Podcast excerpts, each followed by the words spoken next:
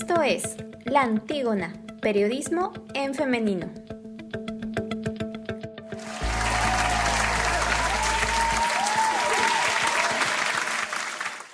Hola amigos, ¿qué tal? Bienvenidos una vez más a su programa La Antígona, periodismo en femenino. Yo soy Emma Ramos. Y yo soy Soy Antonio y no se olviden de seguir a La Antígona en redes sociales. Estamos como precisamente La Antígona en Twitter, Facebook, Instagram y Spotify. ¿Qué tenemos hoy, Emma? El día de hoy tenemos notas coyunturales. Hoy la vamos a hablar un poco sobre lo que está pasando en la sociedad del Perú y tenemos una nota súper triste en el cual vemos afectada a una mujer, ¿no? Esto pasó en el distrito de Surco, donde una mujer joven denuncia que fue abusada por cinco hombres en una fiesta. Estos cinco hombres fueron detenidos luego de haber sido acusados de haber violado a una mujer de 21 años en una reunión hecha en una casa de Surco. Este, los detenidos aseguran que se trató de una relación consentida. Sin embargo, la Policía Nacional asegura que la mujer no presenta signos de haber sido agredida físicamente, pero que en el examen médico de Gal sí se evidencia una agresión sexual. Esto ocurrió el fin de semana en el que tres mujeres se reunieron con cinco chicos, tomaron licor, consumieron drogas, pero luego dos de ellas se fueron y la víctima se quedó sola con los hombres. Y fue ahí en ese momento que los hombres aprovecharon a abusar de ella, ¿no? Una vez que ella pudo, exacto, una vez que ella ya pudo salir de la casa, fue a denunciar el hecho a la comisaría de Chacaría del Estanque, pues tras la denuncia la, la Policía Nacional del Perú detuvo a, esos, a estos hombres, que pues de ellos es Sebastián, Diego, José, no vamos a mencionar apellidos, pero son los implicados de este hecho, ¿no? Y cada uno reconoció eh, un contacto sexual, pero dijeron que fue consentido por la chica y que ellos es materia de, investigación, ¿no? La, la fiscalía al final determinará el destino legal de estos cinco involucrados. Sinceramente, Emma, me indigna como mujer y me indigna también el saber que no estoy segura ni siquiera con los que supuestamente eh, serían mis amigos, ¿no? Estas personas que tengo entendido que ellos ya son mayores de edad, así que ¿por qué no hay que mencionar los nombres? Este, son Sebastián Ceballos Sanguinetti, Diego Arroyo Elías, José Arequipeño Vizcarra, Manuel Vela Farge y Andrés Fasardi San Sebastián. no olviden estos nombres porque, sinceramente, como mujer, no estamos seguras en ningún espacio y, menos ahora en cuarentena que, están saliendo todos estos casos, que, está, que, hay, que, hay este, que hay cifras tan alarmantes de violación, de feminicidio, es, es realmente indignante y la verdad espero que se caiga todo el peso de la ley hacia estas personas, ¿no? ¿Qué opinas? y que sea justicia, ¿no? Por esta joven que, pues, bien confiada en que, pues, estaba en una reunión entre amigos y finalmente la, la historia fue distinta, ¿no? Un hecho que, pues, ya queda marcada parte de su vida y que esperemos que la policía y la fiscalía determinen cuál va a ser el destino legal de estos cinco jóvenes o cinco hombres en que pues abusaron de la confianza de esta joven, ¿no? Para empezar, ellos no debieron, no, no tuvieron que, que, hacer eso, ¿no? O sea, se supone que son sus amigos, de gente que ella confiaba, inclusive, no, no, no, no hay por qué hacer esto, yo creo. No, no, sí, bueno, en el sentido de que pues eh, ese tipo de situación, yo creo que ahorita actualmente soy no debemos de confiarnos en nadie, ¿no? Eh, sobre todo pues cuando estamos en un tipo de situación, yo sé que los hombres, nadie tiene derecho a tocarnos ni nada, pero siempre hay que estar precavidas también, ¿no? Y bueno, esperemos que, como hemos mencionado en un principio, de que el, las la justicia se haga cargo de ello y que realmente esta mujer al menos se siente este, amparada, ¿no? En el sentido de que pues se hizo justicia y que estos hombres van a sufrir, van a pagar, ¿no? Todo lo que les, hizo pasar en ese momento tan horroroso. Sí, espero que, este, que, se cumplan, ¿no? Estos mecanismos de, ayuda hacia las personas, hacia las víctimas, ¿no? De, violación, violencia, ¿no? Que se cumpla cabalmente. Bueno, pasamos a la segunda noticia, Emma. ¿Qué es lo que tenemos el día de hoy, Zoila? Cuéntanos. Uy, bueno, hay, este, han presentado, te contaré que, que, grupos em, eh, referentes a, a, Con mis hijos no te metas y colectivos este, antiderechos de las mujeres y población LGBTIQ em, han presentado a la PNP un, documento donde les piden a, la policía iniciar acciones contra redes de apoyo para mujeres que desean acceder a un aborto seguro. Mucho ojo aquí, Emma, mucho ojo también a los que nos están este, escuchando, los que nos están este, eh, viendo también a, través del el Facebook. Y es que la Policía Nacional del Perú afirmó a través de un documento oficial que se ha informado a los departamentos de investigación criminal de PINCRI de la región Lima que accionen en contra de campañas en redes sociales que defiendan el derecho al aborto. Este escrito, firmado por el coronel Rafael Morón Díaz de la de PINCRI de la región Lima, corresponde a una carta dirigida el 28 de septiembre de este año al titular del, del Ministerio del Interior, César Augusto Gentil Vargas, por parte de Alejandro Muñante. Como les mencionaba, él es el vocero del colectivo antiderechos de las mujeres y población LGTBIQ, eh, con mis hijos no te metas, y de la Red Nacional de Abogados por la Defensa de la Familia. Eh, en el documento se detalla que se ha hecho de conocimiento a los de PINCRIS de la región Lima eh, para que accionen en el campo de su responsabilidad funcional a fin de combatir el delito de aborto en todas sus modalidades. La Organización Mundial de la Salud, OMS, elaboró el 2003 una guía técnica y de políticas, la cual proporciona prácticas recomendadas basadas en la evidencia para ofrecer atención para un aborto sin riesgos, con misoprostol, medicamento que este organismo considera como esencial. Y también, eh, para hacer un, un, un recordaris, es que desde 1967 este organismo internacional, la OMS, reconoce el aborto inseguro como un problema de salud pública que necesita ser abordado seriamente por los estados. En este sentido, la iniciativa de la PNP atentaría contra un derecho que corresponde a las personas gestantes. Es verdad, Emma. Este, bueno, no sé qué, cuál, sería tu opinión en este caso. Claro, sí. Eh, eso también eh, tú sabes que yo tengo trabajo también en cuanto es sobre educación sexual, ¿no? Y muchas personas nos han, he visto que personas están en contra del aborto, no al aborto y todo ese tipo de situación, ¿no? Pero yo digo, yo siempre hago la pregunta, ¿qué, fácil es decir, ¿no? Estar en contra del aborto cuando uno no pasa por una situación de violación. Si fueras tú que pasaras por ese momento, ¿realmente tú quisieras tener a un ser que nunca lo planificaste, que ni siquiera estaba en tu mente ni en tu proyección de vida?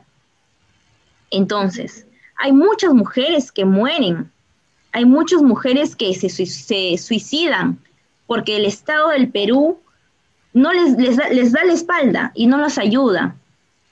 Y muchas mujeres son afectadas. Entonces yo creo que ya debemos evitar tantas muertes de mujeres que realmente pasan por este tipo de situación tan lamentable, ¿no? Como el hecho de una violación. Entonces, es ahí donde sí se debe, eh, se debe que realmente eh, dar todo el apoyo a, este tipo de mujeres y que exista, ¿no? Una ley que realmente se puede ah, inducir eh, el aborto, ¿no? Un aborto seguro para que esas mujeres puedan salir adelante. De hecho, aquí estamos este, reportando es un paso, diríamos un paso hacia atrás con respecto a la lucha eh, a favor de un aborto seguro, porque el, el que esta, estas organizaciones pidan esto a la policía y reciban ese respaldo, sinceramente nos desprotege completamente. Este, están, están, criminalizando el, el aborto. Y de todas maneras el aborto va a haber, o sea, no es que porque lo van a poner como algo criminal, como algo que lo van a este, seguir de cerca a las mujeres, igual lo van a hacer las mujeres, porque sufren de violación, porque este, no desean tener ese hijo, no es el momento. y, yo siempre, y yo soy de las personas que, que, opinan de que una maternidad hermosa es cuando es deseada. Porque el niño va a vivir muy feliz, va a tener una familia que lo, que lo ame, que, que, lo comprenda, que, que, esté ahí viendo, viendo su crecimiento. Pero si es deseado, pues no, o sea, el niño, ¿cómo, cómo va a crecer? Claro, y hay casos, Zoila, donde muchos niños son abandonados en las calles, Esos niños que son aborrecidos por su familia, por su madre, ¿no? Porque no fueron deseados, solamente con algunos yo he visto casos que las mujeres manifiestan que con solo ver al niño es como recordar lo que pasaron, ¿no? Y recordemos que hay una cifra tan alta en el Perú donde ocurren más de 371 mil abortos al año. Eso según un estudio que fue realizado por Delicia Ferrando, ¿no? Y entonces, es decir, más de mil mujeres deciden interrumpir su embarazo en centros médicos insalubres cada día. O sea, estamos arriesgando a esas mujeres que en vez de que el hospital, un hospital del Estado les dé esa, ese, ese servicio para que eviten ir a esos, a esos tipos de centros médicos eh, de mala muerte. De mala muerte, que no tienen este permiso y, y prácticamente las mujeres van directamente a la muerte, ¿no? A morir. Claro, arriesgan su vida completamente. Sí, es lamentable, pero esperemos que el Estado peruano piense en que ya es momento, ¿no? Es momento de, apoyar a este, tipo, a este tipo de situación a las mujeres que son vulnerables y que pues ya estamos en un siglo totalmente diferente en que debemos pensar no solamente de que de que no, que estamos matando una vida. No, señores, no solamente estamos, no estamos matando una vida, sino estamos poniendo en peligro, la, salud, peligro la, salud de la madre, ¿no? Y, estamos, y es decir, es como que estuviéramos fomentando que los hombres sigan violando a las mujeres.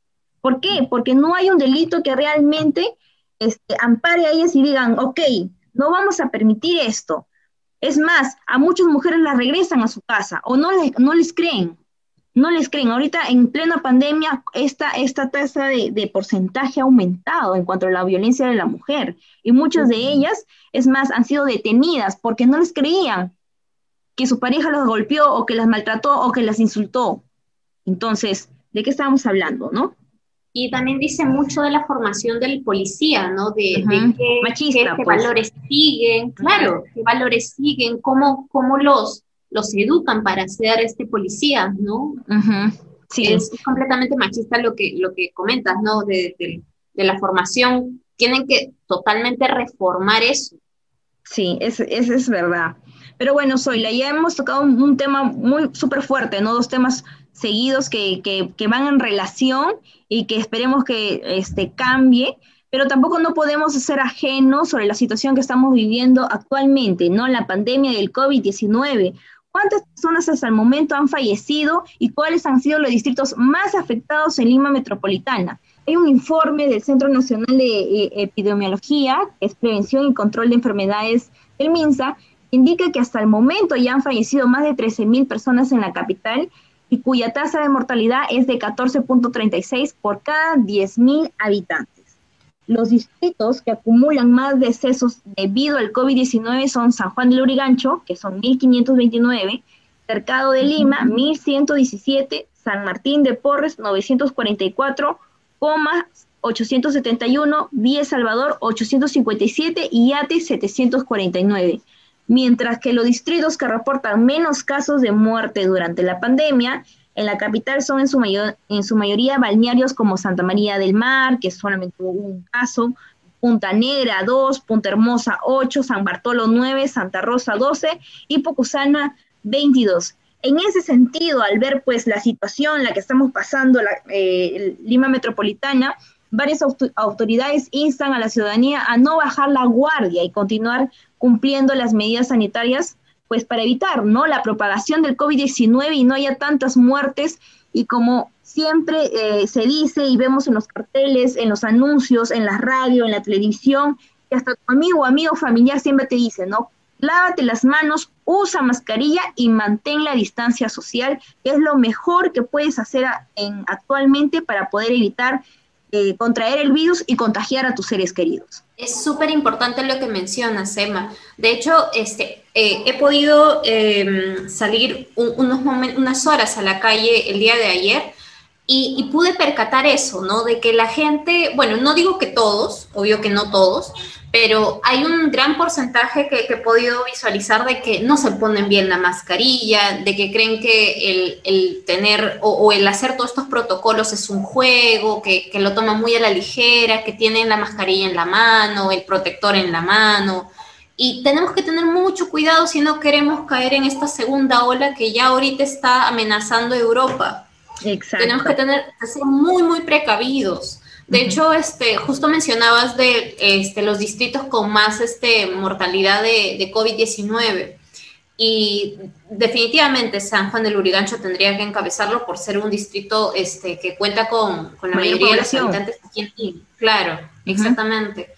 Y, este, y, y, es ahí donde precisamente también debemos este, enfocarnos y, y, que las medidas de prevención se refuercen, ¿no?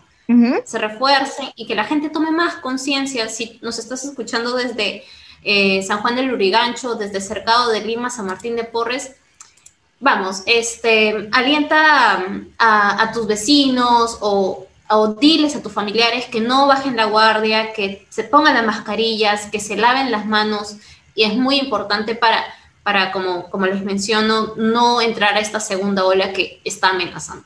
Exacto. Sí, y además también, no solamente la mascarilla, sino la careta, que también todos tenemos que usar en caso de, transportes eh, en, en, los, en los buses públicos, ¿no? Em, hay muchas personas que solamente están con lentes y la mascarilla y se olvidan eh, la careta. Entonces, es, es también eh, uno de los elementos importantes que no debemos olvidar y que también está multado. Así que prevención y no bajen la guardia. ¿Cuál es la siguiente nota, Zoila? Cuéntanos. Ahora sí, te traigo una nota muy, muy chévere, que es este acerca de, nos vamos a enterar ahorita de los ganadores de la séptima edición del Festival de Cine de Trujillo, Emma que ha estado muy, muy bueno, por lo que he podido chequear en redes sociales. Y lo más importante que eso se han realizado de forma virtual, utilizando las plataformas virtuales que están en, en el momento más usados por todos los usuarios y que fue producido en medio de esta pandemia y que nos, dentro de todo lo malo podemos rescatar algo bueno. Claro que sí, claro que sí. Y te cuento que fueron más de 40 películas peruanas que se pudieron presentar en esta edición del festival. Eh, y como, y como también te comentaba, este, este evento culminó en su séptima edición. El día de la clausura se dio a conocer la decisión eh, del jurado integrado por cineastas, realizadores y artistas, quienes evaluaron estas 40 películas para escoger a las mejores. El mejor cortometraje documental se lo llevó Ciclo de Carga de Daniel Martínez, porque con su extraordinario empleo de la cámara y el montaje logra atrapar de manera poderosa, a través de la, a, la vez poética y feroz, la realidad cotidiana de los cargadores del puerto de Iquitos. ¿Qué más, qué más este, se llevó los premios, Emma? El mejor largometraje documental con el nombre de Tania, de Mari Jiménez, que con gran sensibilidad, profundidad y calidad cinematográfica logra hacernos penetrar en los espacios íntimos y sombríos del mundo de la trata de mujeres en la Amazonía. El mejor cortometraje de ficción se lo llevó El silencio de Río de Francesca Canepa, por mostrar un universo que da cuenta de la cosmovisión amazónica mediante una original puesta en escena que destaca la visión de un niño en su afán de comprender los misterios de su entorno. Se ven súper interesantes. Y tengo entendido de que estas o algunas de las producciones que están en, el, Festival de Cine de Trujillo se pueden ver completamente gratis a través del Facebook. Así que muy atentos a sus redes sociales, Emma. Yo quiero ver este... Hay un, hay un, hay un documental que se llama em, Teloneras, que tiene que ver con las mujeres en, en, este, en la música andina, que me parece súper, súper genial. Así que ese es uno de, mis recomendaciones de que se está presentando en este festival. interesante. Sería genial que pues en casa lo vean a través de su Facebook y puedan ver y disfrutar este documental que fue hecho en plena pandemia y que sobre todo fueron eh, fueron rescatados, ¿no? Sobre todo valorados, hicieron un festival en el cine de Trujillo y que pues eh, merece, ¿no? Merece un, un, poquito de su tiempo de todas las personas que nos están escuchando para que vean el producto peruano. Apoyemos, ¿no? Este, la cultura peruana, apoyemos el cine peruano.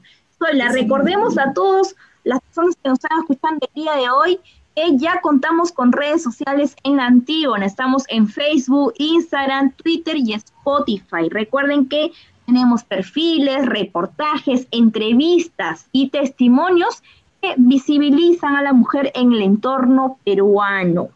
Es súper importante de que vayan a nuestra web y también ustedes van a tener la oportunidad de leer y escuchar la noticia de la semana. Sí, Emma, exactamente. No se olviden también de que pueden escuchar o eh, si, desean este, volver a, escuchar esta, este, este programa de la Antígona en Radio Zona PUC, lo pueden hacer a través de nuestro Spotify, que ahí estamos subiendo cada programa en la semana. Y Emma, justo quería consultarte con respecto a la nota que estás a punto de sacar. Cuéntame un poco más, por favor. Sí, Zoila, este viernes a partir de las 6 de la tarde ustedes ya podrán visualizar y también escuchar la nota de la semana que entre, eh, tuve la oportunidad de entrevistar a Shaya. que Shaya, un grupo de jóvenes que eh, tienen diferentes carreras y especialidades donde eh, se juntaron para hacer un proyecto lindo. El objetivo de este proyecto es promover y fomentar la equidad de género mediante el empoderamiento a adolescentes en escuelas de Lima a través de talleres creativos y dinámicos. Muchos de ustedes se preguntarán qué significa Shaya. Bueno, proviene de la lengua quechua que significa la que siempre está de pie. Y como les mencioné en un principio, está eh, actualmente integrado por cinco fundadores en las cuales pues trabajan con adolescentes de primero secundaria donde ven que esos niños tienen diferentes problemas, ¿no? Y sobre todo manifiestan estereotipos muy arraigados eh, y, es por ello que realizan ese tipo de actividades de exploración, ¿no? Donde buscan plasmar las ideas de esos niños y niñas viceversa y a través de esas actividades que ellos dan en las charlas eh, se dan cuenta los niños sobre todo, ¿no? de verdad eh, hay muchos estereotipos en ellos y que hay ideas muy preconcebidas y que eh, lo que quiere hacer Chaya es que ellos, eh, es romper a lo largo del tiempo esos tipos de ideas, ¿no?